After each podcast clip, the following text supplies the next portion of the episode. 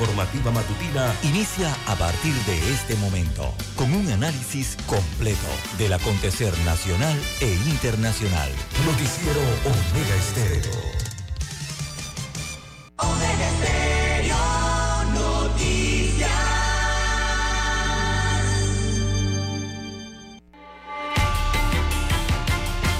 A continuación, los titulares, con los hechos que son noticias hoy.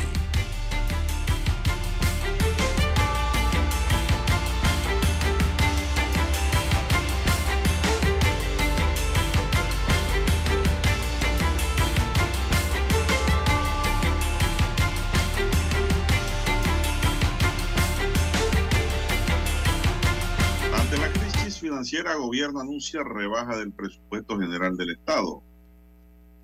Cámara de Comercio de Colón prevé impactos negativos para el año 2024.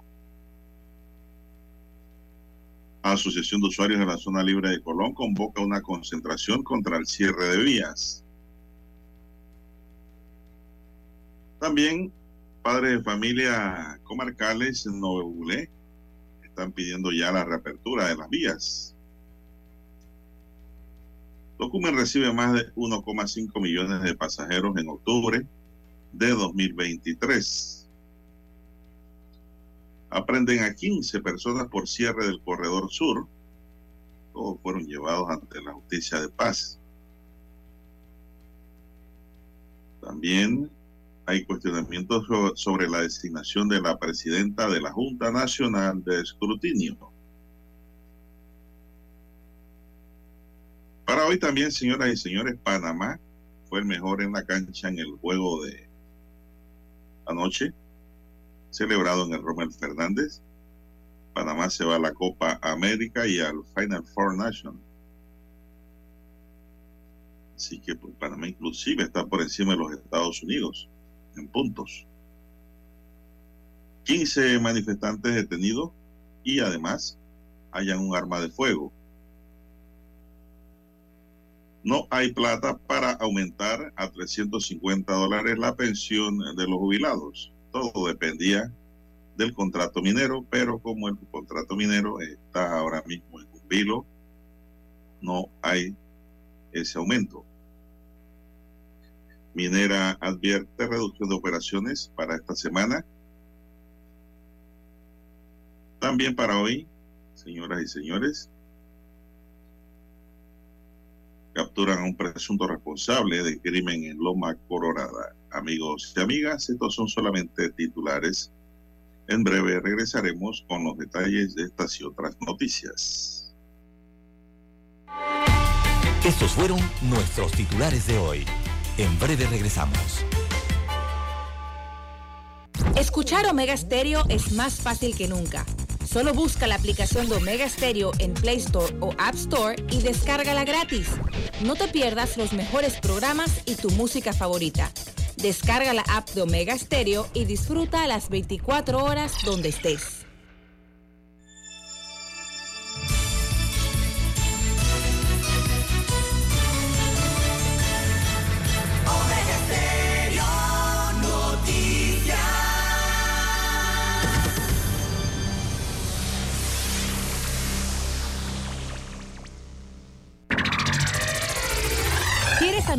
En Omega Stereo, pero no sabes cómo?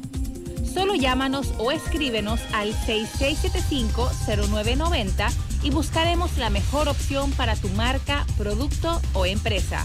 Ya lo sabes, 6675-0990. No esperes más.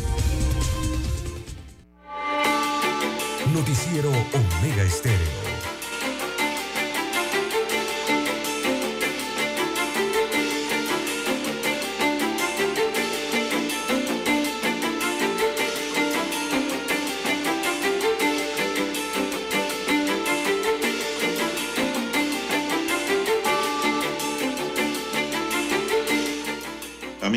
Amigas, muy buenos días. Hoy es martes 21 de noviembre del año 2023. Daniel Arauz está en el tablero de controles. En la mesa informativa les saludamos.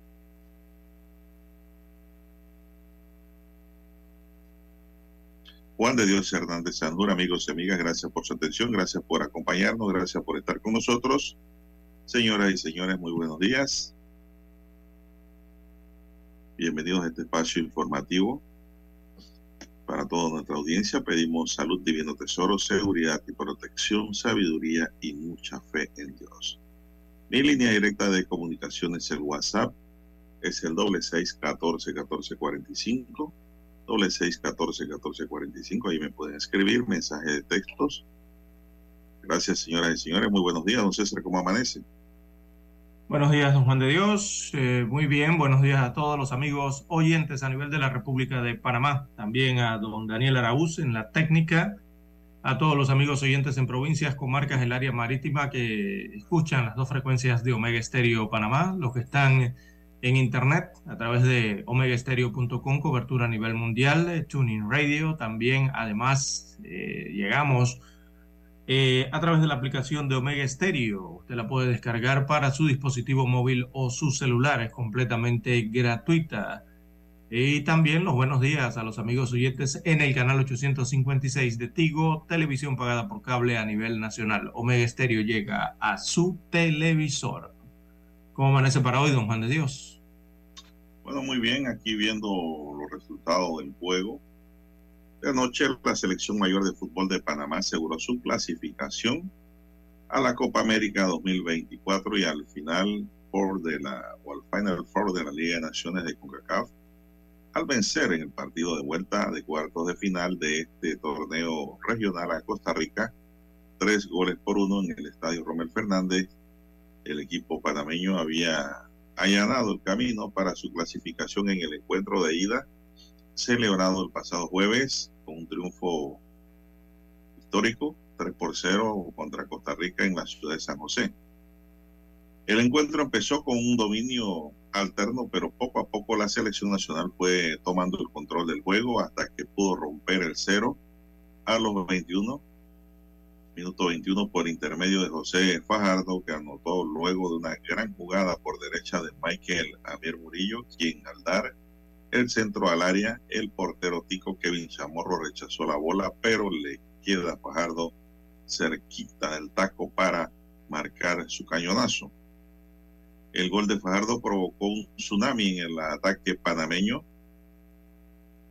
el cual se intensificó a los tres minutos después, a los 24, cuando, cuando José Luis Rodríguez hizo un golazo desde afuera del área al pegarle de zurda desde el sector izquierdo para vencer a Chamorro, que no tocó el balón.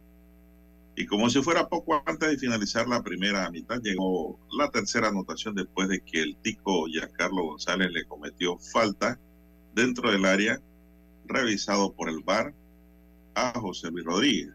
La jugada estaba muy dudosa si había sido dentro o fuera del área, pero al final el VAR dijo que fue dentro del área jugada que fue revisada y en el que se determinó el cobro desde los 11 pasos.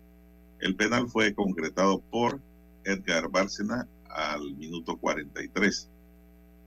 En la segunda mitad, Panamá bajó la intensidad, hubo cambios en el océano local, entraron fichas nuevas, gente nueva con la selección y el partido fue cambiando de ritmo.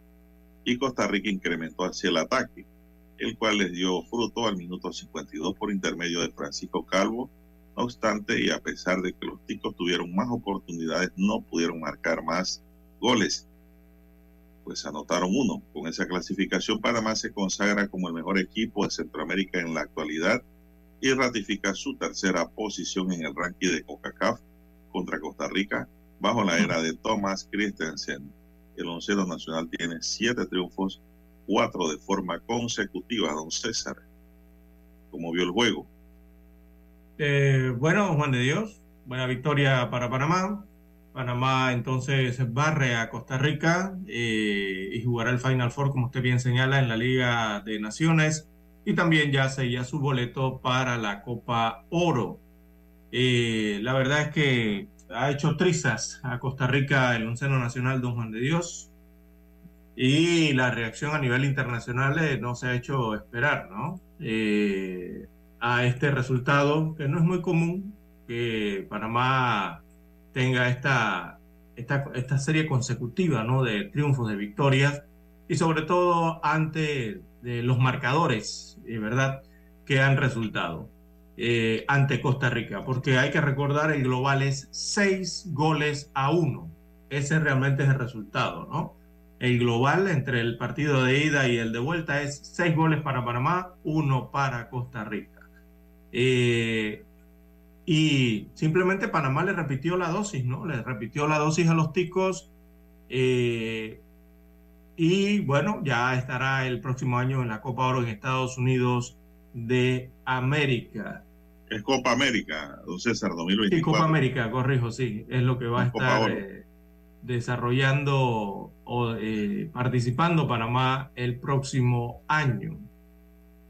Bueno, la prensa en Costa Rica dura con su equipo, don Juan de Dios. Eh, Repretel Deportes de, titula hoy Costa Rica cae estrepitosamente en Panamá en el global. Colocan una fotografía entonces con los jugadores ticos y le marcan en el pecho allí el global eh, de estos partidos que fue 6-1 eh, con los escudos de las eh, respectivas selecciones. Pesadilla de Costa Rica termina en Panamá con un vergonzoso global de 6 a 1. Destaca otro diario Tico.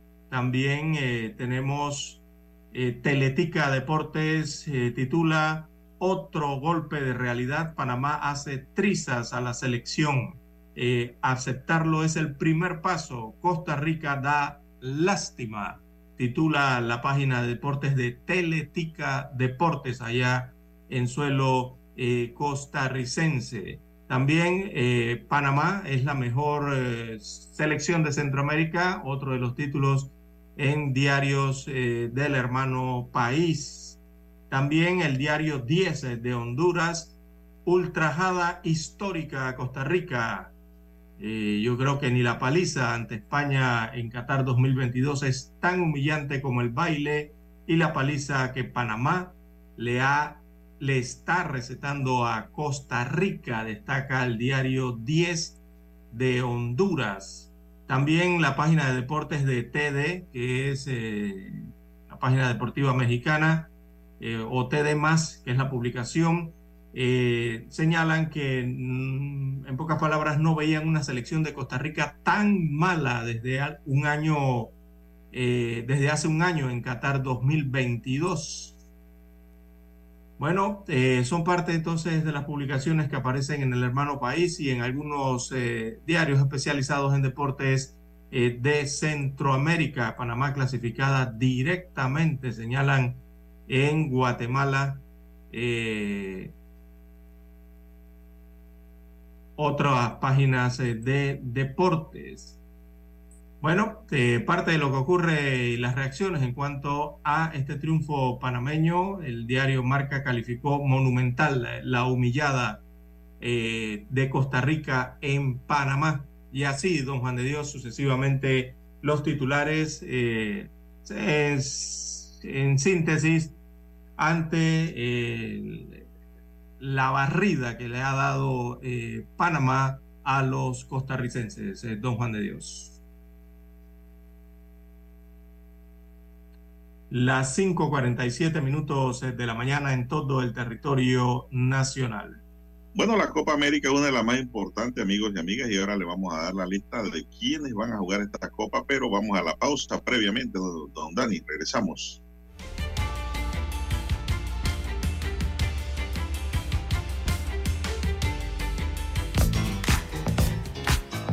Desde el dominante Cerro Azul en los 107.3. 107.3. Continúa por el majestuoso Cerro Canajagua en los 107.5 para provincias centrales. Hasta el imponente Volcán Barú. Volcán Barú. En los 107.3. Transmite Omega Estéreo, cadena nacional simultánea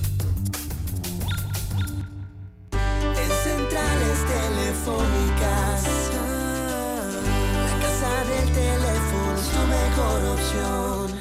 Te asesoramos y ofrecemos buena atención. Con años de experiencia trabajando para ti.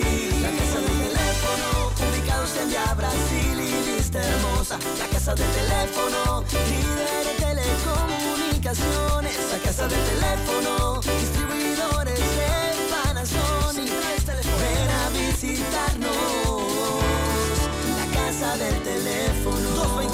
465 lsdtcorp.com. Distribuidor autorizado Panasonic. Omega Estéreo, 24 horas en FM Estéreo. Noticiero Omega Estéreo.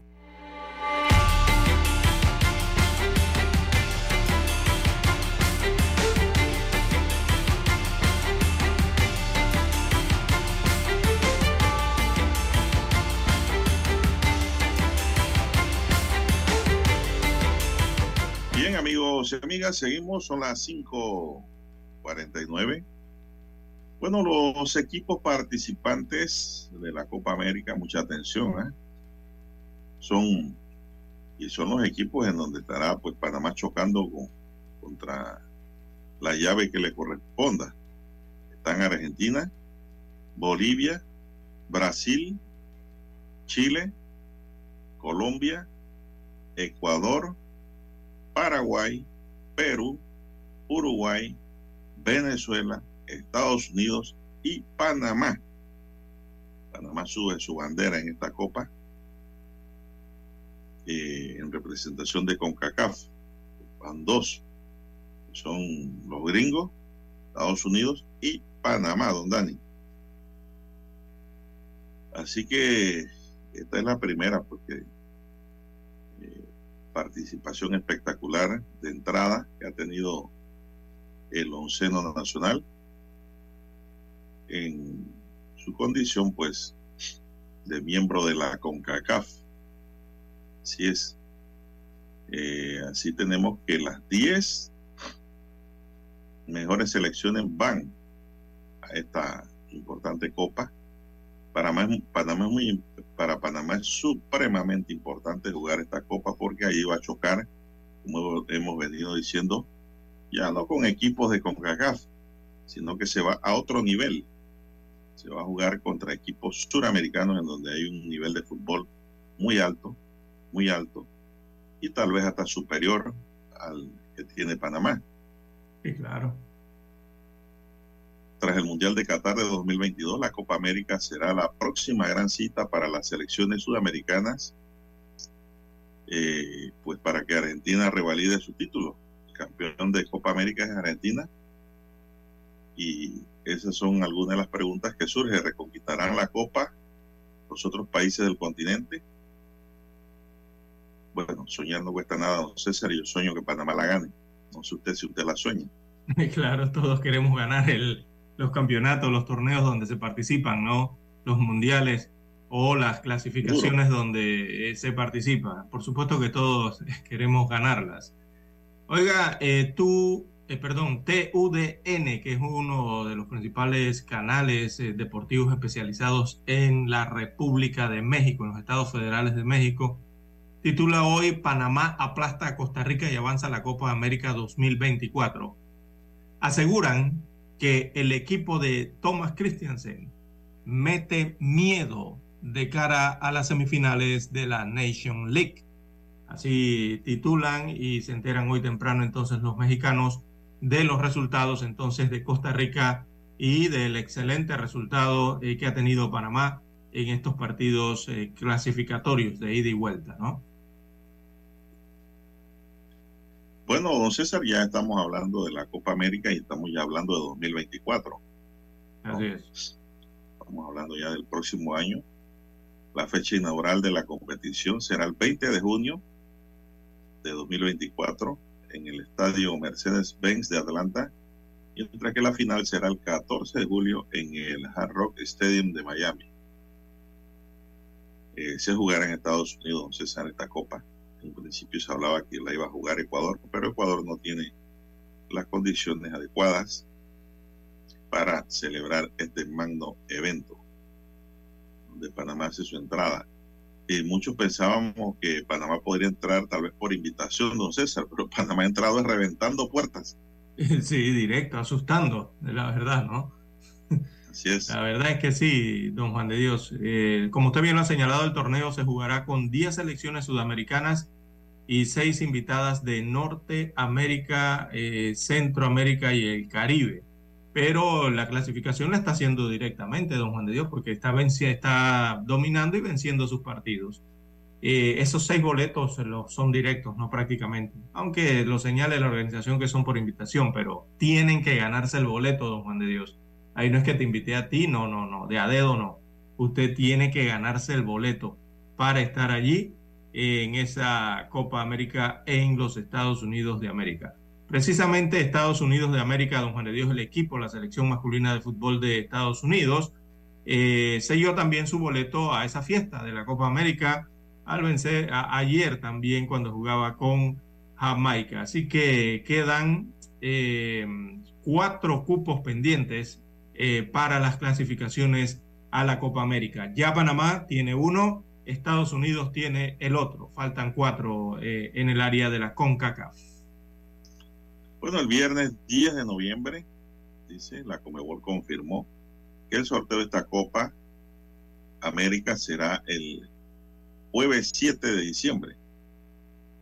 En el mismo se deberá cómo quedará conformada la estructura del torneo y el camino que deberán recorrer los aspirantes al título que defenderá Argentina. Ya el 7 de diciembre, amigos y amigas, sabremos quiénes serán los rivales de Panamá en esta copa en la llave que le corresponda a don César. Así es, corre. Eh, será para esa fecha que se conocerá si Panamá jugará contra Brasil, si Panamá jugará contra Argentina o si Panamá jugará contra Uruguay, don Juan de Dios, que son los equipos insignias eh, para Suramérica, evidentemente, ¿no? Y Colombia, aquí nuestros hermanos países. Eh, así que eso se conocerá el 7 de diciembre. Allí todos los equipos son duros. Ah, sí, sí, sí. La verdad que sí, pero hay unos que destacan más que otros. Sí, Argentina. Estoy viendo el cuadro. Argentina, Brasil, Chile, Colombia, eh, Paraguay. Son equipos duros. Eh, después sigue Perú, Ecuador. Eh, ¿Cuál otro se me queda por ahí? Bueno, Venezuela también está, que es con el que yo creo que nos podemos fajar bien, bien por ahora. Pero vamos a ver cómo Panamá choca con estos grandes. Pues ahí están los grandes y, se crece chocando con los grandes. ¿ah?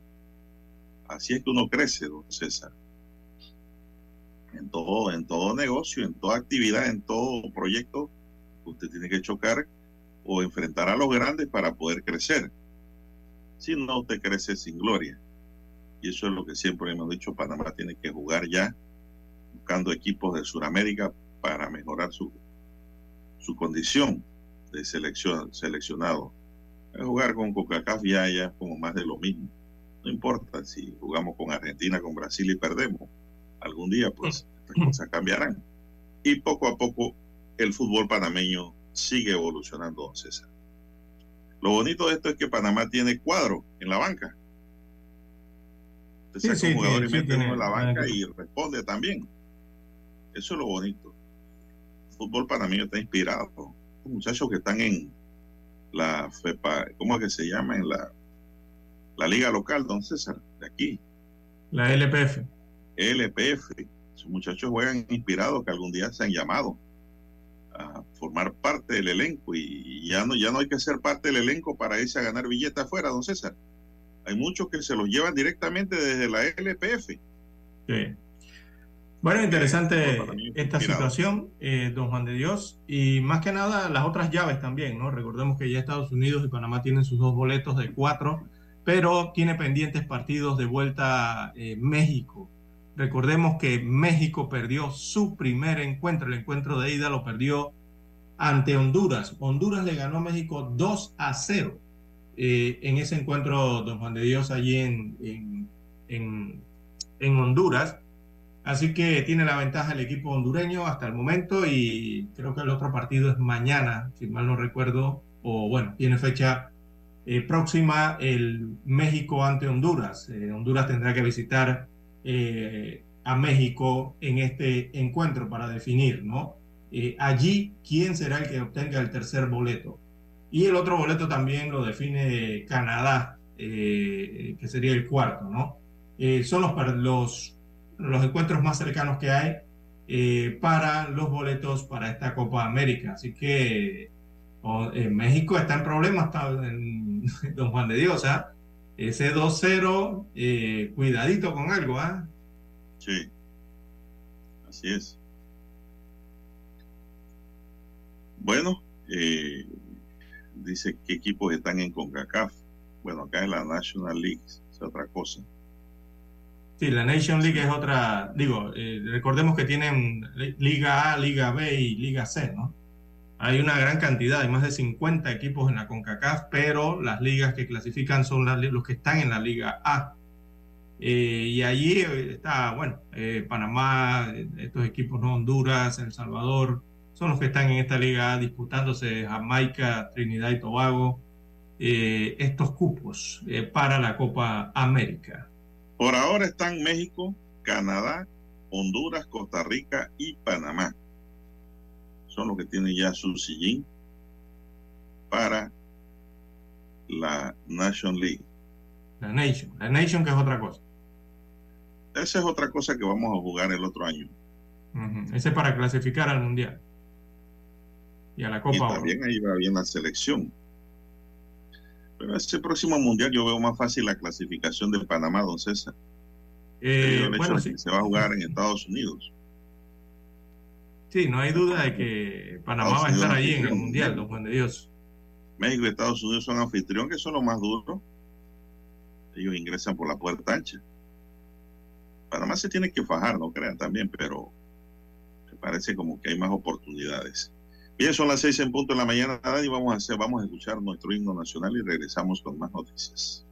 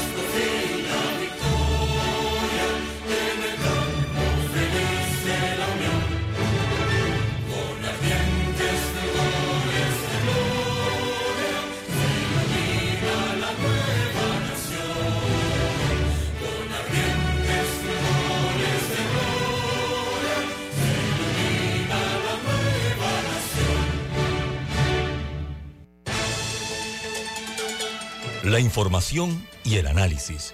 En perspectiva. De lunes a viernes, de 7.30 a 8.30 de la mañana. Con Guillermo Antonio Adames, Rubén Darío Murgas y Camila Adames Arias. En perspectiva. Por los 107.3 de Omega Estéreo. Noticiero Omega Estéreo.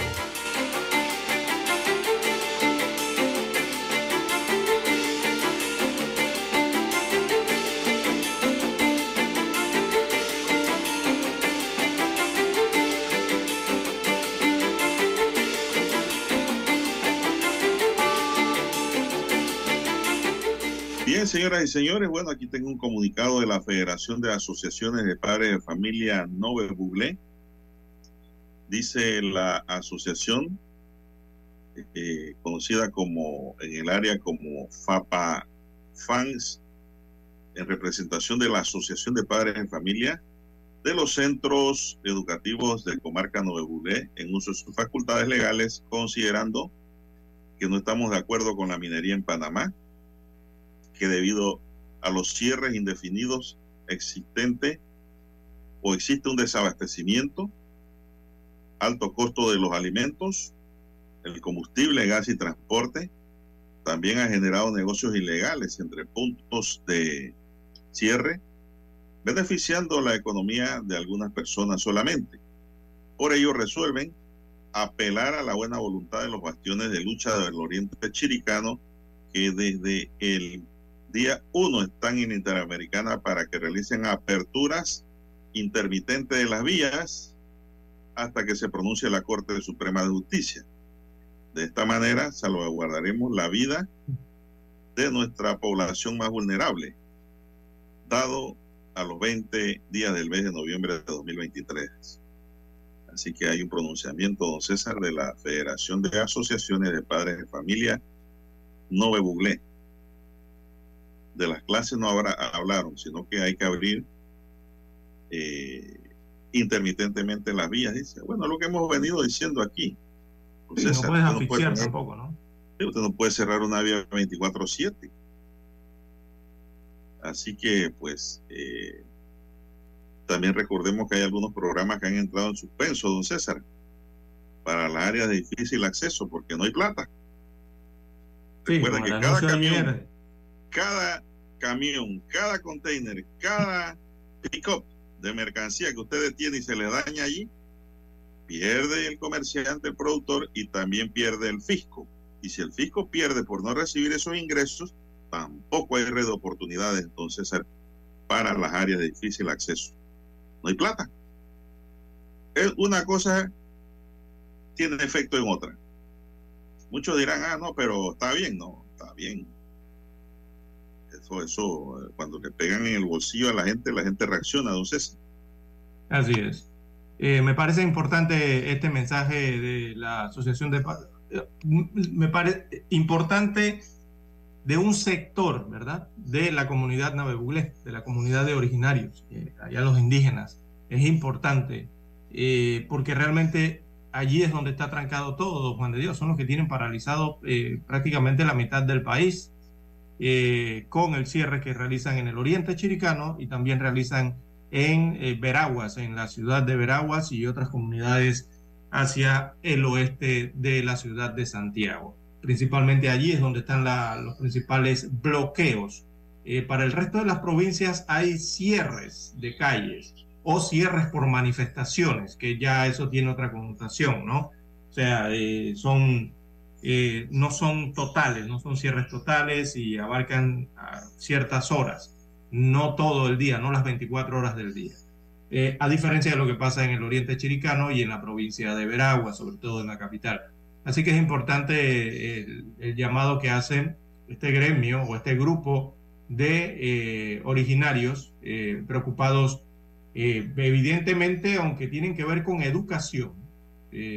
no hablaron mucho del año lectivo, eh, pero sí parecen estar preocupados por el tema de la parte productiva del país, eh, en este caso, don Juan de Dios, eh, porque de ellos depende, o sea, de que la producción siga en su cadena o siga andando, dependen también las familias de la comarca Nave Google. Recordemos que muchos de ellos trabajan en las áreas productivas de la provincia de Chiriquí, de la provincia de Bocas del Toro, e incluso, bueno, cuando hay algunas zafras se van hasta Costa Rica. Pero principalmente en la parte norte, ¿no? Las tierras altas de la provincia de Chiriquí, que da empleo a gran mayoría de los eh, indígenas de la comarca Nave Buglé, eh, don Juan de Dios. Evidentemente ellos también están siendo afectados y están sintiendo lo que está pasando en Chiriquí, porque lo que está ocurriendo allá les tiene que estar ocurriendo a ellos dentro de la comarca de Dios, porque ellos también están bloqueados. O sea, si tú cierras la ciudad de Santiago, el paso, el cruce de Santiago, está cerrando todo lo que va hacia la comarca Nave Buglé y posterior hacia Chiriquí y a Bocas del Toro. Así que ellos también eh, tienen, deben tener la misma eh, problemática. La diferencia allí es el estilo de vida, don Juan de Dios. Cómo se desarrolla la vida en Bocas del Toro, cómo se desarrolla la vida en Chiriquí y cómo se desarrolla la vida en la comarca Nave Buglé. Evidentemente son distintas formas, ¿no? Eh, hay más comodidades, recordemos hacia Chiriquí, Bocas del Toro, quizás no las tengan dentro de la comarca Nave Buglé, ese confort eh, que da la vida moderna, ¿no? Don Juan de Dios, y que requiere de todos esos suministros que ahora tienen en jaque a, esta, a estas dos provincias y que eh, también quizás estén resintiendo dentro de la comarca Nave Buglé, Don Juan de Dios. Aunque recordemos que en esta comarca, bueno, históricamente y lamentablemente siempre, siempre han estado algo, eh, digamos, excluido del desarrollo, ya sea por temas culturales o porque no se les presta la debida atención por parte del Estado, don Juan de Dios.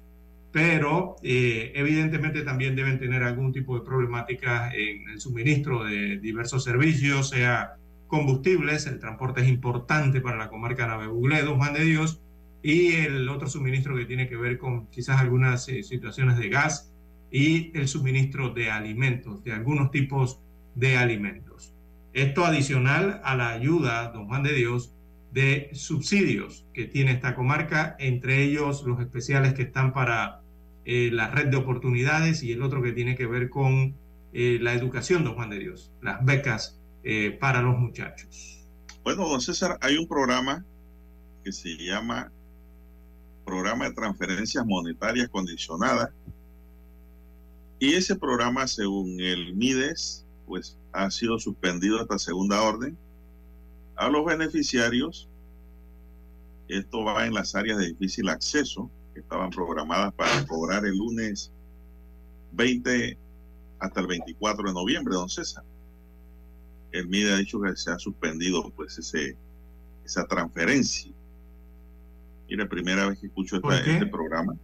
¿Y no Luego de analizar la situación de las vías hacia las comarcas y áreas de difícil acceso, y el riesgo que implicaban estos cierres a los camiones de que trasladan los dineros desde los bancos hacia los diferentes puntos de pago, tomamos la decisión de posponer temporalmente ese pago, detalló un comunicado difundido por el MIDE, don César. Ese programa se llama PTMC. Mire usted, yo no sabía ni que existía ese programa. No sé si usted sabía. Y creo que forma parte de la red de oportunidades, ¿no? Eh, digo, dentro del gabinete social, me refiero es dentro del gabinete social los programas de ayuda y subsidio. Pero esta es una transferencia condicionada. Eh, si es condicionada, tienen que entregar, o sea, hay que cumplir con algo. Eh, y ese cumplimiento debe ser mm, lo más lógico, tiene que ir por la escuela, don Juan de Dios, o cumplir ciertos parámetros, ¿no? De la familia, en este caso. Así que, bueno, eh, evidentemente, si hay que presentar algún tipo de documentos, como es condicionado, el, supongo yo, voy a imaginar un poco, don Juan de Dios, que la institución estatal requiere de los documentos, don Juan de Dios, de la comprobación, ¿no? Eh, ya sea a través de documentos, entrega de documentos, o sea a través de la visita social de los funcionarios de la institución. pienso yo. Eh, que por, allí podría estar entonces la problemática en poder hacer el desembolso, porque hay que comprobar ciertas... No, ese dinero, ese dinero, ese dinero, ese dinero se entrega en efectivo. Ah, entonces sí necesita requisito. Y el requisito es que abran las vías para la seguridad del transporte. Sí, porque no pueden llegar los funcionarios. Eh, e incluso la misma comunidad beneficiaria quizás no se pueda movilizar, don Juan de Dios que es la otra problemática, ¿no? Bueno, ese, ese programa es uno de los programas, don César, El tiene una cantidad. Que se paga. Acuérdense que hay 120 a los 65. Está la red de oportunidades. Está la Guardián y el bono de alimentos en pan Todo eso son subsidios que ahora el Estado da y que antes no daba.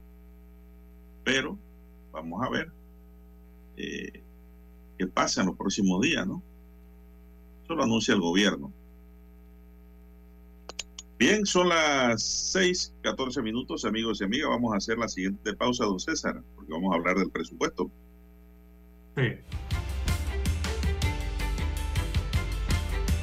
Noticiero Omega Estéreo.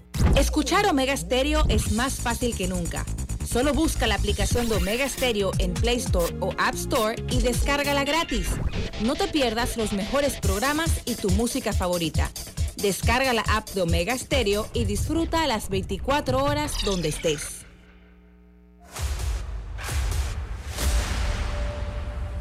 Desde los estudios de Omega Estéreo, establecemos contacto vía satélite con la voz de América. Desde Washington, presentamos el reportaje internacional.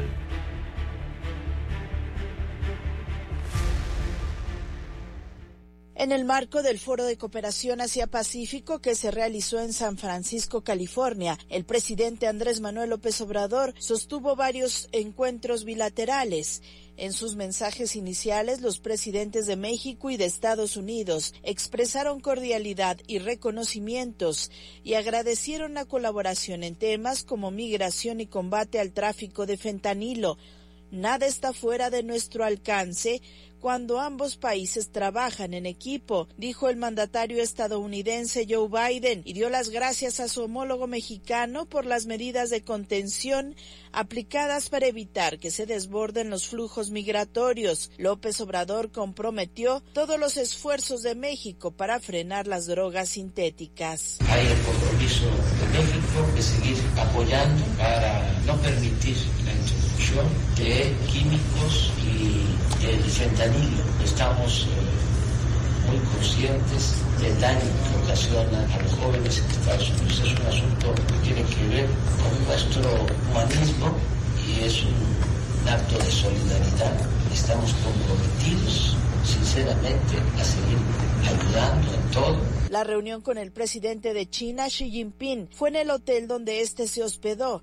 López Obrador estuvo custodiado por el servicio secreto. Sobre el contenido a solicitud expresa, el mandatario chino informó que enlazará a empresas de su país con el gobierno de México para la compra de 250 mil paquetes de enseres, que incluyen refrigeradores y estufas los cuales serán entregados a los damnificados de Acapulco tras el paso del huracán Otis. Otro tema que estuvo sobre la mesa fue el combate al tráfico de fentanilo. Ambos gobiernos acordaron fortalecer la cooperación en la lucha contra la producción y el tráfico ilegal de precursores químicos de drogas sintéticas. Y con el primer ministro de Canadá, Justin Trudeau, el presidente López Obrador acordó redoblar esfuerzos para explorar opciones que impulsen oportunidades económicas en las comunidades de origen de personas migrantes provenientes del norte de Centroamérica, informa Sara Pablo para La Voz de América desde San Francisco, California. Escucharon vía satélite desde Washington el reportaje internacional. Omega Estéreo, cadena nacional. Desde el dominante Cerro Azul, Omega Estéreo cubre las provincias de Panamá, Colón, Darién, Panamá Oeste y las playas en los 107.3. Continúa desde el majestuoso Cerro Canajagua en los 107.5, cubriendo todas las provincias centrales hasta el imponente volcán Barú en los 107.3 para las provincias de Chiriquí, Bocas del Toro y Veraguas. Omega Estéreo para todo Panamá.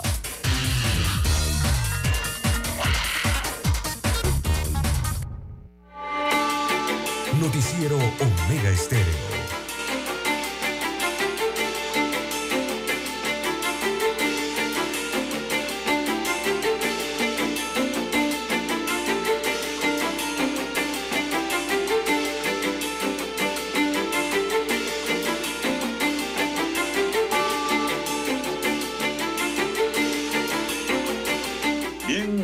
Amigas, son las 6, 19 minutos, 6, 19 minutos. Los efectos de las protestas en contra del contrato Ley 406 que suscribió el Estado y Minera Panamá impactaron el presupuesto del Estado del próximo año. Ayer en conferencia de prensa, el ministro de Economía y Finanzas, Héctor Alexander, manifestó que reducirá el monto del presupuesto nacional de 2024 que accedía a 32.754 millones de dólares si bien la cifra fue calificada como abultada por algunos economistas del patio, la razón por la que el MEF hará modificaciones responde a que por el momento no recibirá las regalías, impuestos y obligaciones de la minera. Aunque no especificó la cantidad o el porcentaje que reducirá, Alexander indicó que este nuevo presupuesto evalúa diferentes escenarios con respecto a la futura configuración estamos metiendo mucho tiempo y mucho análisis al tema. Esto en función de que la Corte Suprema de Justicia está a punto de declarar sesión permanente para analizar 10 demandas de inconstitucionalidad contra la ley 406. El día pasado la empresa canadiense efectuó un pago de 567 millones en regalías e impuestos que corresponden a 395 millones de dólares de 2022 pero que fue congelado por el gobierno a la espera de la decisión de la Corte, debido a que se trata de pagos retroactivos. Bueno, eso ya veremos qué vamos a hacer con ese dinero, porque es un dinero que debe la minera, don César. Ese dinero no es que están pagando el futuro o el momento, esto es retroactivo. Y el que debe retroactivo tiene que pagar. Parte de los ingresos que recibirá el gobierno de la mina, 161 millones de dólares anuales tenían como destino el aumento a 120 mil jubilados a 350 dólares mensuales como base.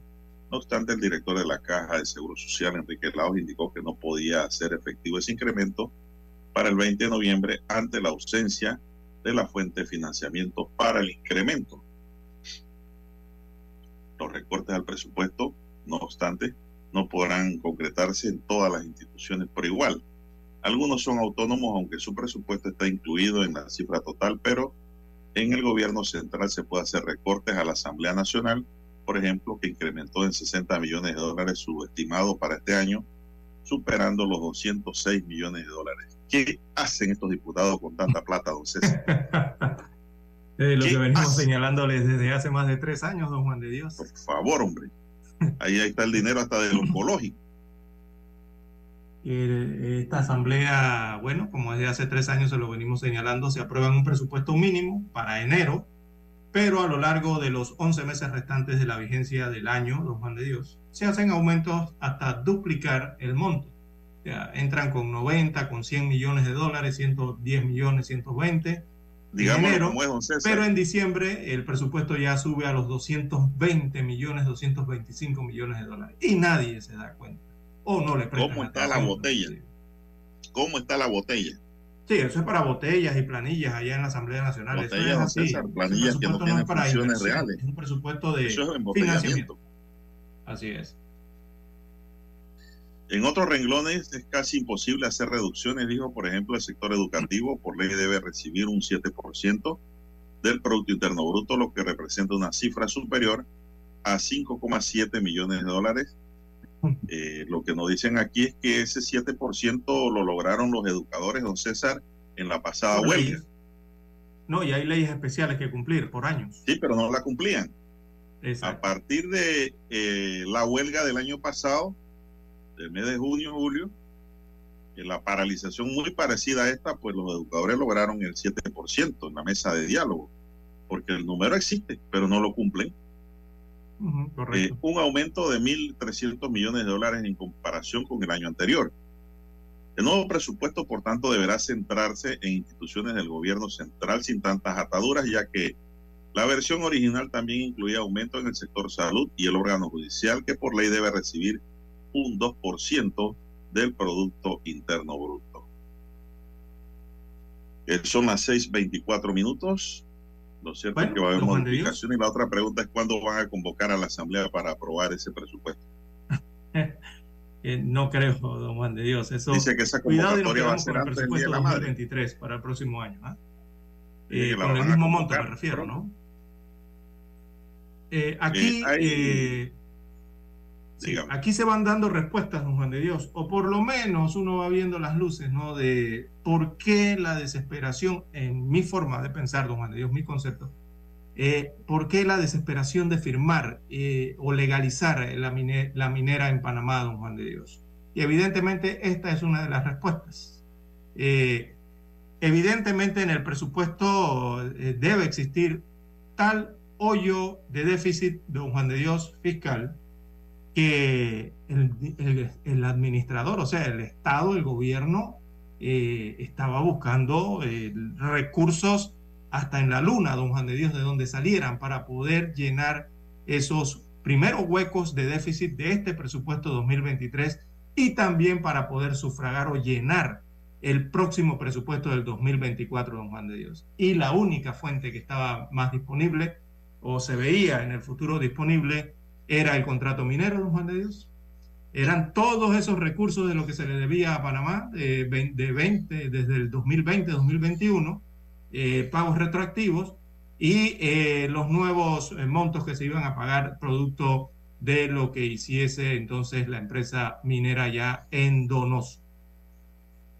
Entonces, don Juan de Dios, el presupuesto es un plan que uno hace, es un cálculo anticipado que uno hace de la cantidad de recursos que se necesitan para realizar, no sé, una actividad, para llevar a cabo un proyecto, en este caso para llevar adelante un país con un fin específico. Eh, Pero ¿para qué tanta plata, don César, cuando tenemos un Panamá en sus carreteras llenas de huecos? Exacto. Todas las carreteras dañadas. No ha habido mano reparadora en este periodo de gobierno. Servicios de salud pésimos a todo nivel. Y la Caja de Seguro Social no escapa a ello. Usted va ahora mismo a pedir una cita un especialista, no hay y si hay se la ponen para el 2025 o el 2024 a finales. Eso no sirve. No, eso nada no sirve. Cuando esa cita llega, ya usted se murió o empeoró. Don Juan de Dios. Todas esas son malos manejos de la situación. Sí. Eh, eh, aquí desde el, desde ¿Para qué tanta plata si no hacen las cosas bien? Exacto, no saben ejecutar dinero. Entonces, de nada te vale tener 33 mil, 50 mil, 100 mil millones de dólares, don Juan de Dios, si tú no tienes prioridad, eh, no sabes cómo vas a mejorar la calidad del gasto público y tampoco la calidad de la población, eh, don Juan de Dios. Tú puedes tener mil millones de dólares y no te servirán porque no sabes cómo ejecutarlo. Entonces aquí, primero que nada, el gobierno tomó la decisión evidentemente de que obtendría los recursos para cubrir esos gastos del año siguiente y parte de este año eh, evidentemente a través del contrato minero, don Juan de Dios, eh, firmando el contrato minero y recibiendo los dineros. Ahora que no lo han podido hacer o que está, digamos, en, en una pausa, digámoslo así, eh, por el tema de la Corte Suprema que tiene que decidir con los fallos de constitucionalidad o inconstitucionalidad, bueno, al Estado no le queda más que salir a decir, no hay plata, no, no, no, no, no tenemos siquiera, no sabemos de dónde provendrán los recursos que hacen falta para llenar 33 mil millones de dólares y habrá que recortar. Pero esto se le viene diciendo al Estado desde el inicio, don Juan de Dios. El problema es que no hay austeridad. ¿Cuántas veces este, este programa le ha repetido en cinco años al Estado central, don Juan de Dios? Que tienen que apretarse el cinturón, que necesitan autoridad. Pero lo que pasa es que eh, no ha pasado así. Eh, ha sido mucha planilla, mucho gasto de funcionamiento durante estos años y eh, el pueblo sigue clamando por mejores condiciones de vida, mejor ejecución de, del gobierno, mejores prácticas gubernamentales y nada de eso se ha visto a lo largo de estos cuatro años. Nada, don César, eh, no ha habido una sola medida de austeridad de este gobierno, ni en pandemia ni en pospandemia. Es decir, nunca se ha abrochado el cinturón como han hecho otros gobiernos todo ha estado a la abierta, a lo que suceda, a lo que pase. con esto, con esta minera iban a financiar parte del presupuesto nacional durante un par de años, don César. ¿Qué pasó cuando se acaba eso? Exactamente. ah, vamos a abrir otra minera entonces. Pienso yo que era el apuro de la firma. Por favor, hombre. Pienso yo que la, la creatividad. Necesitamos elegir gobiernos creativos, don César. No votaratas Porque ahora mismo tenemos una carga de botaratas en el gobierno, que es lo que está pasando en Panamá. Exactamente. ¿Para qué Eh, vamos a votar por botaratas? No hay plan de. al presupuesto nunca hubo familiar. plan de austeridad. Eh, la recaudación, ellos sabían que año tras Control año iban gasto, nada. déficit tras déficit. Y el detalle está en que la gente, don Juan de Dios, la población, seguía viendo la estructura del pésimo reparto desigual que hay en el país. Y esa estructura sigue intacta como el primer día, don Juan de Dios. ¿ah? Eso no ha cambiado para nada en ninguno de los presupuestos ni en el presupuesto que viene en el 2023. Sigue igualita. Y mientras el Estado sigue o siga financiando su presupuesto con deuda y más deuda para despilfarrar en gastos de planilla y en los mismos políticos de siempre, bueno, seguirá ocurriendo la misma situación, don Juan de Dios, la misma Así explosión eh, cada Así seis es. meses, cada año, Todo eso de greño. ocurriendo exactamente lo mismo. Todo eso es desgreño. Pedir dinero para pagar planillas es un desgreño. Para pagar botellas es un desgreño. Antes el MEF se respetaba en Panamá, don César, recuerdo yo, en otro tiempo, en otro gobierno. Ahora no. Sí, Ahora la Asamblea hace lo que le da la gana con el MEF. Eh, o sea, Nos ¿cómo es posible que tú veas eh, un administrador, eh, vea a nivel del que sea, antes de ir a los periódicos Don Juan de Dios, que un administrador, el que sea, el- quien administra la casa, quien administra un almacén, quien administra el Estado, quien sea que administre algo, ¿cómo es que está viendo que lleva seis meses continuos de baja recaudación y con déficit aún? O sea, y encima de la baja recaudación tienes déficit encima. Y tú sigas todavía despilfarrando dinero y tú no te ajustes y tú no hagas austeridad, don Juan de Dios.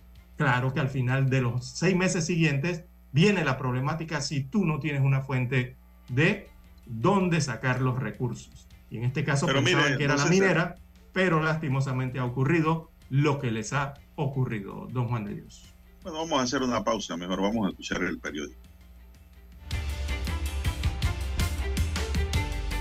Omega Estéreo, cadena nacional.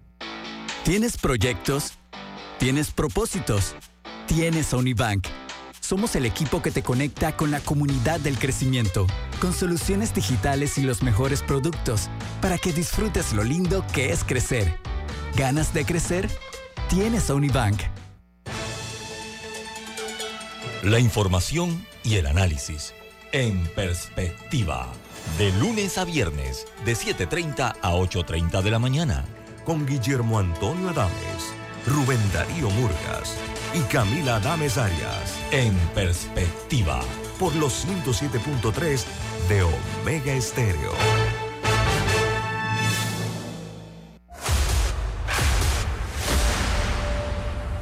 Desde los estudios de Omega Estéreo, establecemos contacto vía satélite con la voz de América. Desde Washington, presentamos el reportaje internacional.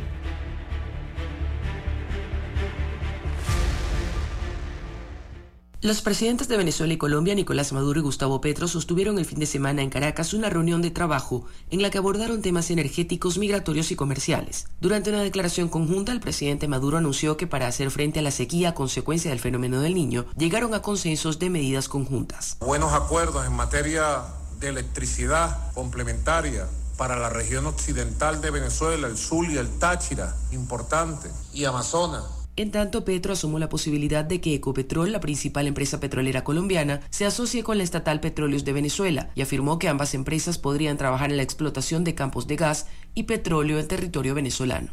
Así se va a asegurar en ambas vías energía eléctrica hacia Venezuela, materias primas fósiles hacia Colombia, quizás pasando por Cali hacia Asia, la seguridad energética de estos dos países, resguardándonos de cualquier tipo de agudización de la crisis climática. Petro además aseguró que el gobierno de Estados Unidos debe apoyar en la construcción de un éxodo de retorno de migrantes, especialmente venezolanos. Y para ello le hemos propuesto a los Estados Unidos un programa de humanización del éxodo, bonos de estabilización económica para cada familia, para que vuelvan a su lugar, a su terruño, para que puedan construir su país. Se trata de la cuarta visita del mandatario colombiano a Venezuela desde que asumió el poder y tras el restablecimiento de relaciones diplomáticas. Carolina Alcalde, Voz de América, Caracas.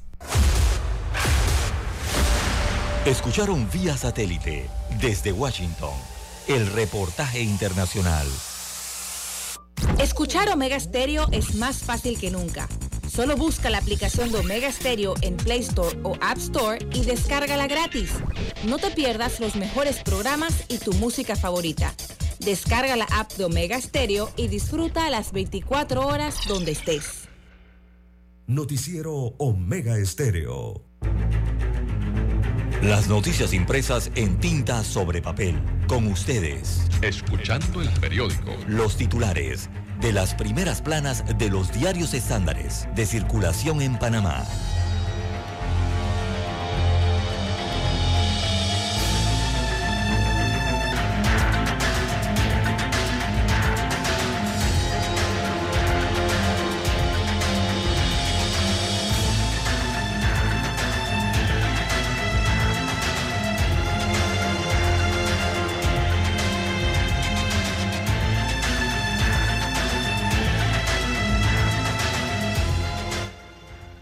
Amigos oyentes, el diario La Prensa titula para este 21 de noviembre del año 2023.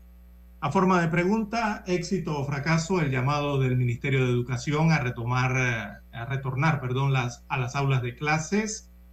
Bueno, ayer los docentes calificaron como irresponsable el llamado del Meduca a clases y siguieron en sus jornadas de protestas. Pues la respuesta que le han dado, ¿no? También la interrogante en Chiriquí, en esta provincia la más occidental del país, ¿a quién protege el gobierno? ¿A la anarquía o a los que quieren trabajar? Hay un análisis, eh, una nota importante en el diario La Prensa para la mañana de hoy. Igualmente se van a la parte norte del país y eh, la parte noroeste del país, en este caso, que sería Isla Colón, esto en la provincia de Bocas del Toro. Titula hoy el diario La Prensa, Hay tristeza en el paraíso de Isla Colón.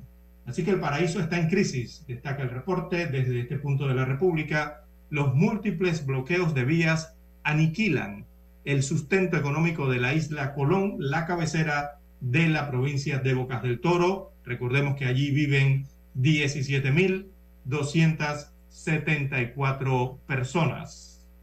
También otros títulos eh, para la mañana de hoy del diario La Prensa cae en 15.48% el flujo de viajeros desde y hacia Panamá, según los registros del mes de octubre.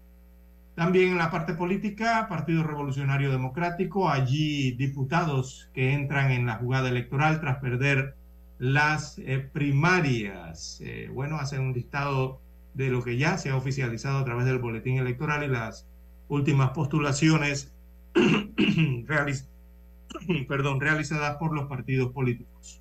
También el tribunal eh, revoca el fallo de un juzgado y condena a Corprensa a pagar 5 mil dólares a Ernesto Pérez Valladares, expresidente de la República. En otro de los títulos eh, para hoy, bueno, en los deportes, eh, sonrían, titula la prensa, Panamá golea a Costa Rica y ya está en la Copa América. Eh, marca los nombres de José Fajardo, José Luis eh, El Puma Rodríguez y Edgar Joel Bárcenas. Estos son jugadores de la selección de Panamá que marcaron los goles para la Roja, para que la Roja derrotara tres goles por uno a los costarricenses y clasificara al Final Four de la Liga de Naciones. El global fue seis goles por uno. Así fue el global de estos encuentros entre Panamá y Costa Rica. También investigación por estafa a veteranos de guerra de Estados Unidos de América se estancan, anuncia la prensa. En otros eh, temas de economía y finanzas, en esa plana, destaca aerolíneas vuelan en una región llena de volatilidad. Se refieren a las, eh, transporte aéreo. También en el turismo y aviación se frena el dinamismo de la industria de viajes y turismo. También destaca el operativo de la Policía Nacional que reporta la detención de 15 personas por cierre en el corredor sur. También habían reportado que habían descubierto armas en medio de estas protestas.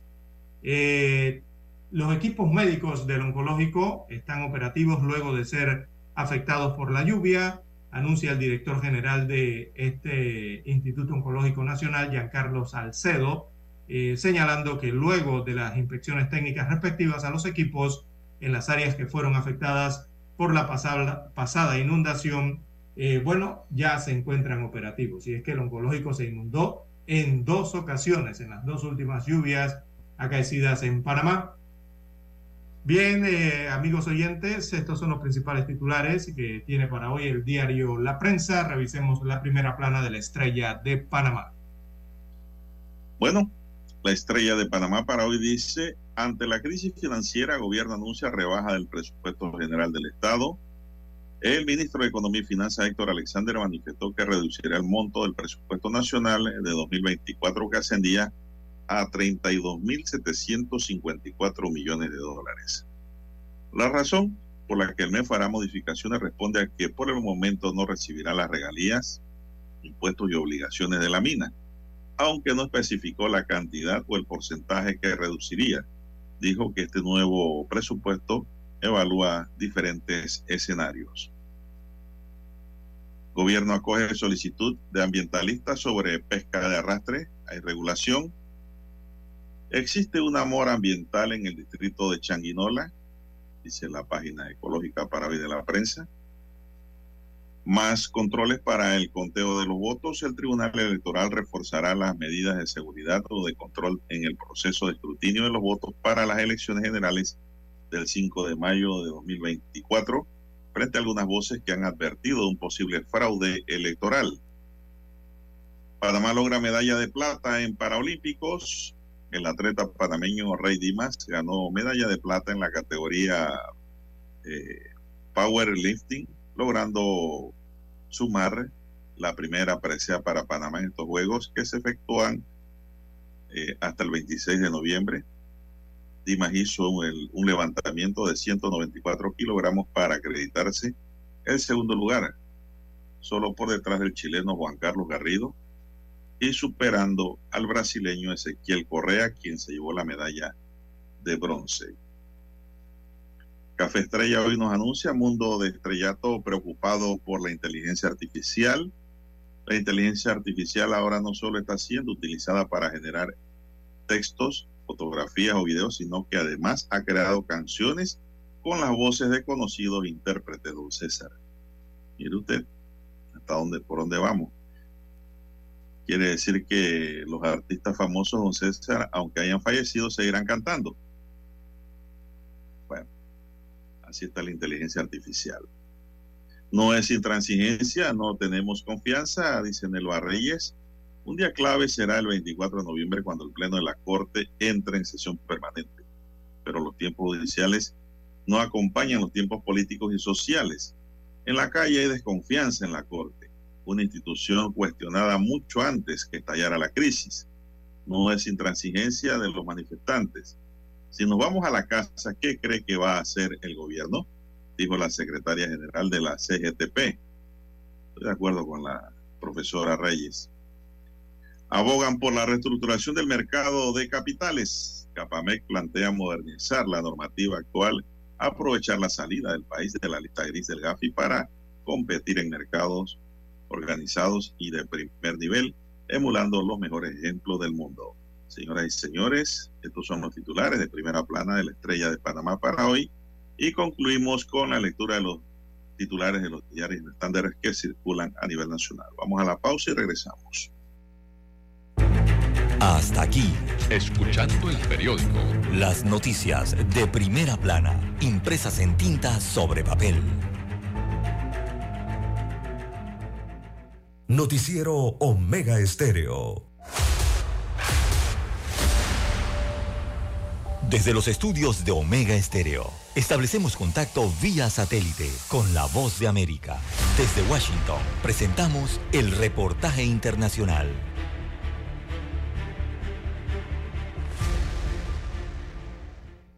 La crisis migratoria generada por la llegada masiva de inmigrantes a Estados Unidos durante los últimos meses es una realidad que no solo afecta a los estados cercanos a la frontera sur del país, sino que otras ciudades como Chicago, Denver y Nueva York estarían padeciendo sus efectos al no contar con los recursos necesarios para la atención de esta creciente población, especialmente en esta época del año cuando el invierno llega al hemisferio norte y las bajas temperaturas obligan a buscar refugios más confortables. En ese contexto, varios de los alcaldes de estas urbes han solicitado al gobierno federal recursos adicionales que les permitan solventar la alta demanda de vivienda, alimentación y otros recursos para esta población tan vulnerable. Nueva York, que ha sido históricamente una ciudad de puertas abiertas para los migrantes de todo el mundo, siente la falta de recursos para atender la emergencia, un problema que va en aumento, ya que esta ciudad es a la que diariamente llegan más autobuses provenientes de estados como Texas, desde donde su gobernador Greg Abbott ha enviado cientos de estos vehículos repletos de migrantes, causando una crisis social y económica sin precedentes en la ciudad. Recientemente, su alcalde Eric Adams explicó la difícil situación de estas personas. Todo mi tiempo en el gobierno es probablemente uno de los ejercicios más dolorosos por los que he pasado. Va a ser extremadamente doloroso para Nueva York. La grave problemática social que ha generado esta situación a la ciudad de Nueva York ha llevado a los dirigentes a reevaluar políticas sociales de vieja data como el seguro de vivienda, una ley que garantizaba a cualquier persona que lo solicitara un techo para dormir. Sin embargo, las autoridades han anunciado el fin de esta medida, ya que los refugios no son suficientes para albergar a los más de 60 mil migrantes que actualmente buscan resguardos en estos lugares. Incluso Washington, D.C., la capital estadounidense, recibe diariamente varios buses llenos de migrantes que mantienen colapsada la red de albergues en la ciudad, generando caos y un grave problema social que deberá ser atendido cuanto antes por el gobierno federal, cuyas políticas demuestran ser insuficientes ante la llegada masiva de estas personas. Héctor Contreras, Voz de América, Washington. Escucharon vía satélite desde Washington el reportaje internacional. Noticiero Omega Estéreo. Es momento de adentrarnos al mar de la información. Este es el resultado de nuestra navegación por las noticias internacionales más importantes en este momento.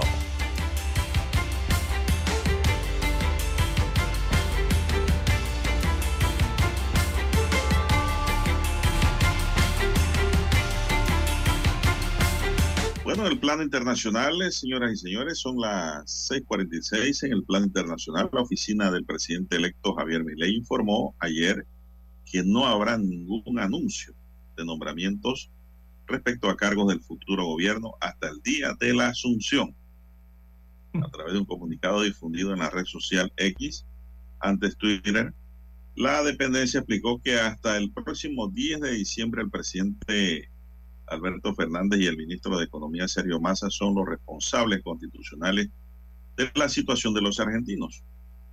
La declaración también señaló que hasta el momento no hay ninguna reunión prevista entre Fernández y Milei.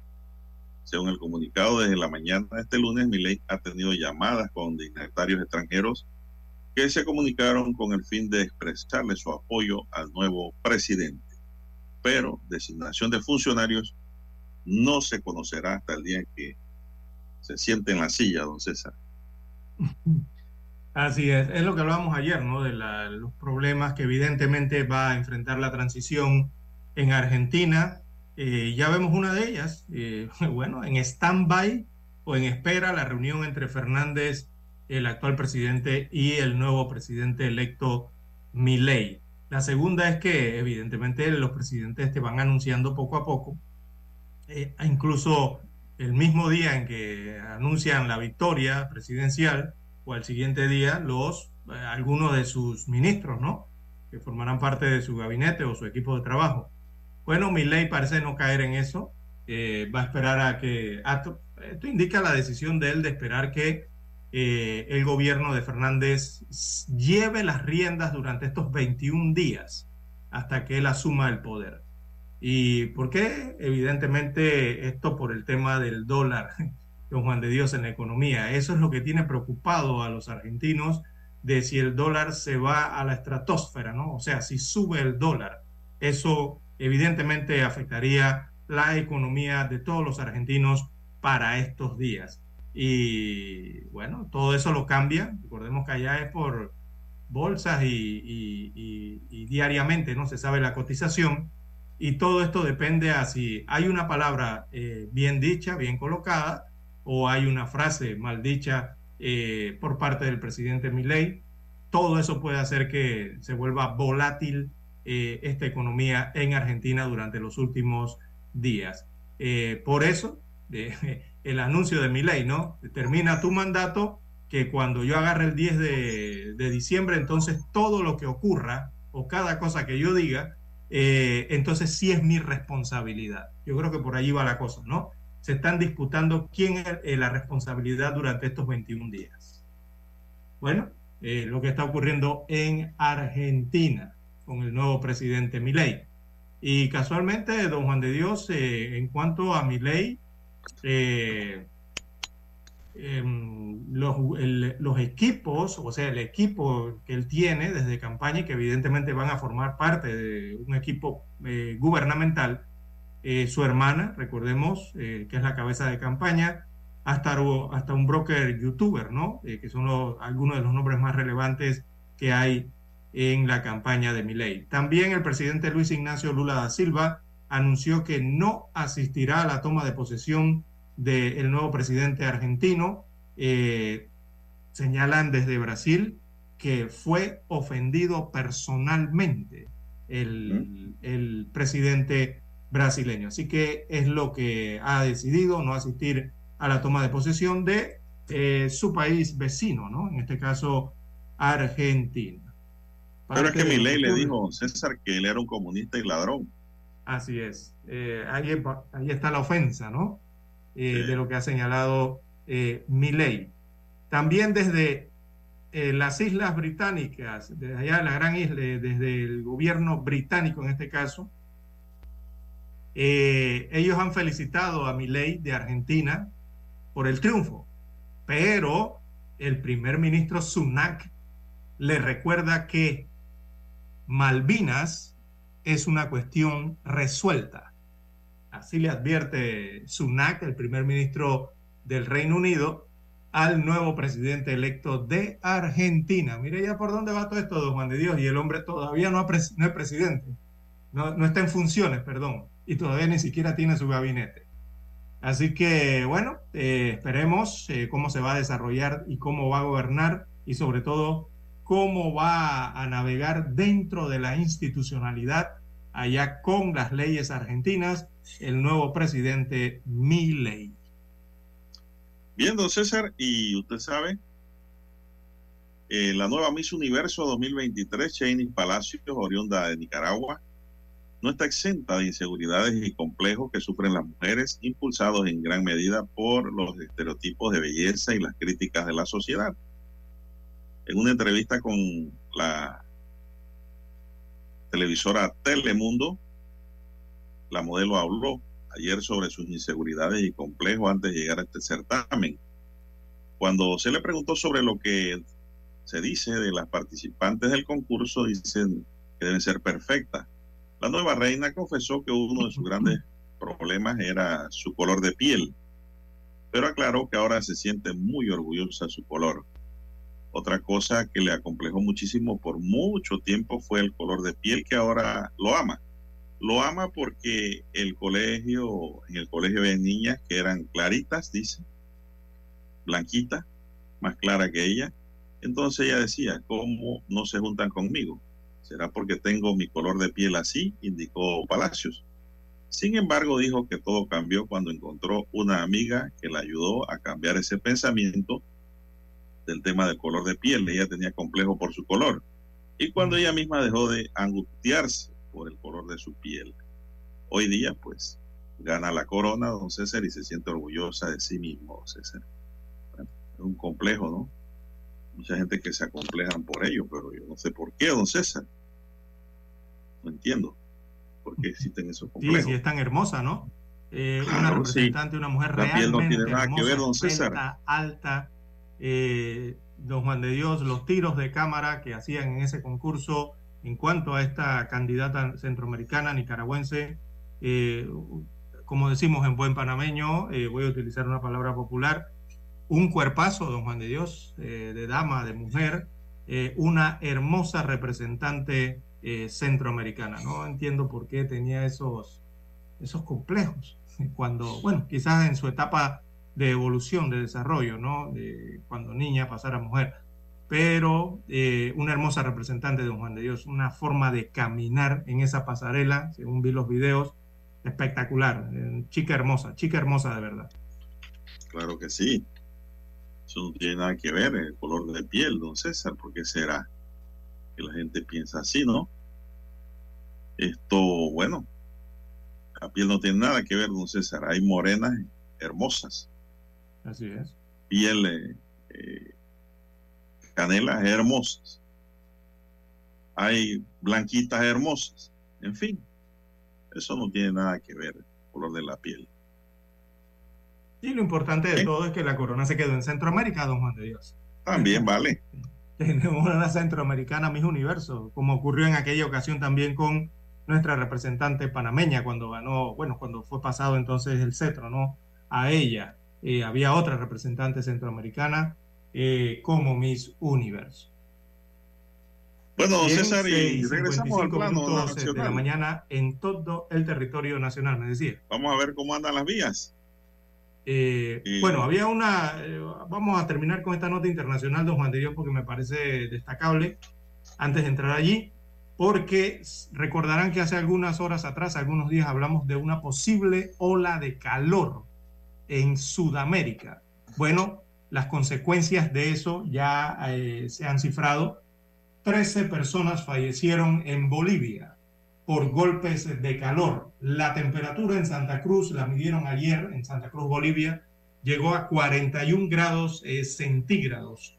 Así que se informó que al menos 15 ciudades del norte en esta nación sudamericana, también del este y del sureste de este país, registraron temperaturas récord como nunca antes en Bolivia, don Juan de Dios. Y llama la atención porque recordemos que Bolivia está ubicado en un altiplano, casi todo el país, e imagínense que está registrando temperaturas nunca antes vistas, o sea, 41 grados centígrados en, a estos niveles altura del mar.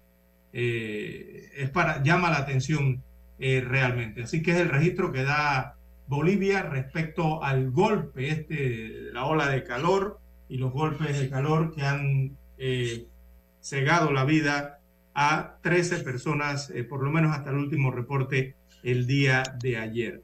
Y no se queda allí, ya que Brasil, la ciudad brasileña, eh, han marcado 44.9 grados centígrados y registran el día más caluroso en la historia de ese país. No había récord el día de ayer eh, anterior, se hubiese fijado Así que Aracuay es un poblado de 34.297 personas y superó la temperatura récord de esa nación que tenía desde el 2005 el municipio de Bon Jesus, eh, que el día 21 de noviembre registró 44.7 grados Celsius. Así que estaba ayer, don Juan de Dios, Brasil también eh, capeando, tratando de capear eh, la ola de calor y las altas temperaturas eh, previa a los shows de artistas ¿no? que en Brasil se iban a presentar el día de ayer.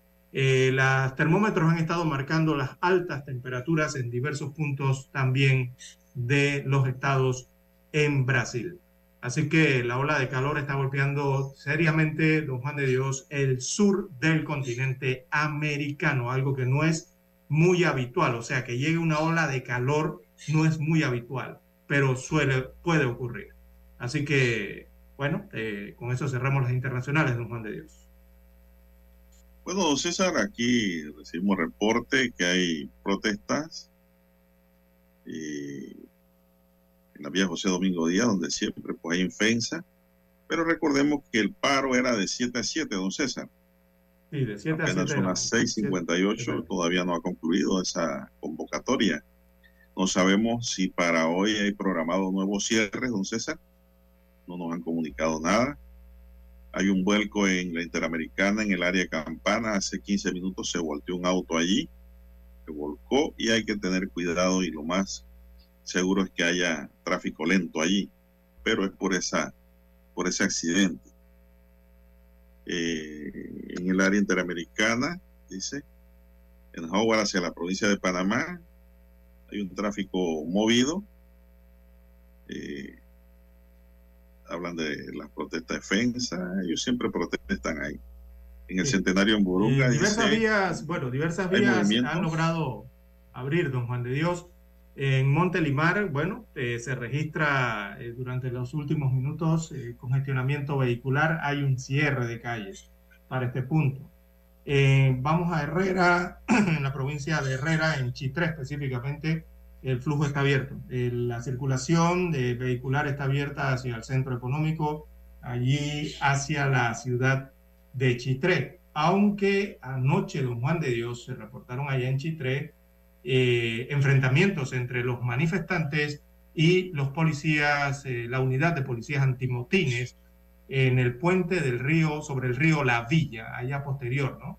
Eh, ya yendo hacia la provincia de Los Santos.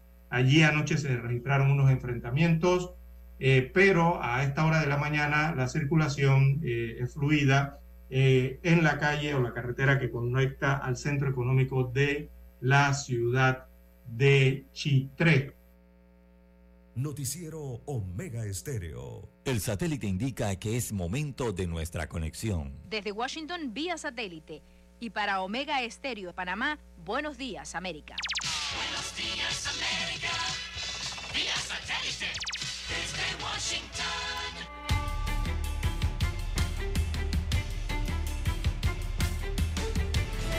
Desde Washington les informa Gustavo Cherkis. Los ataques rusos sobre infraestructuras ucranianas continúan deteriorando el país, mientras Estados Unidos enfatizó su compromiso con Kiev.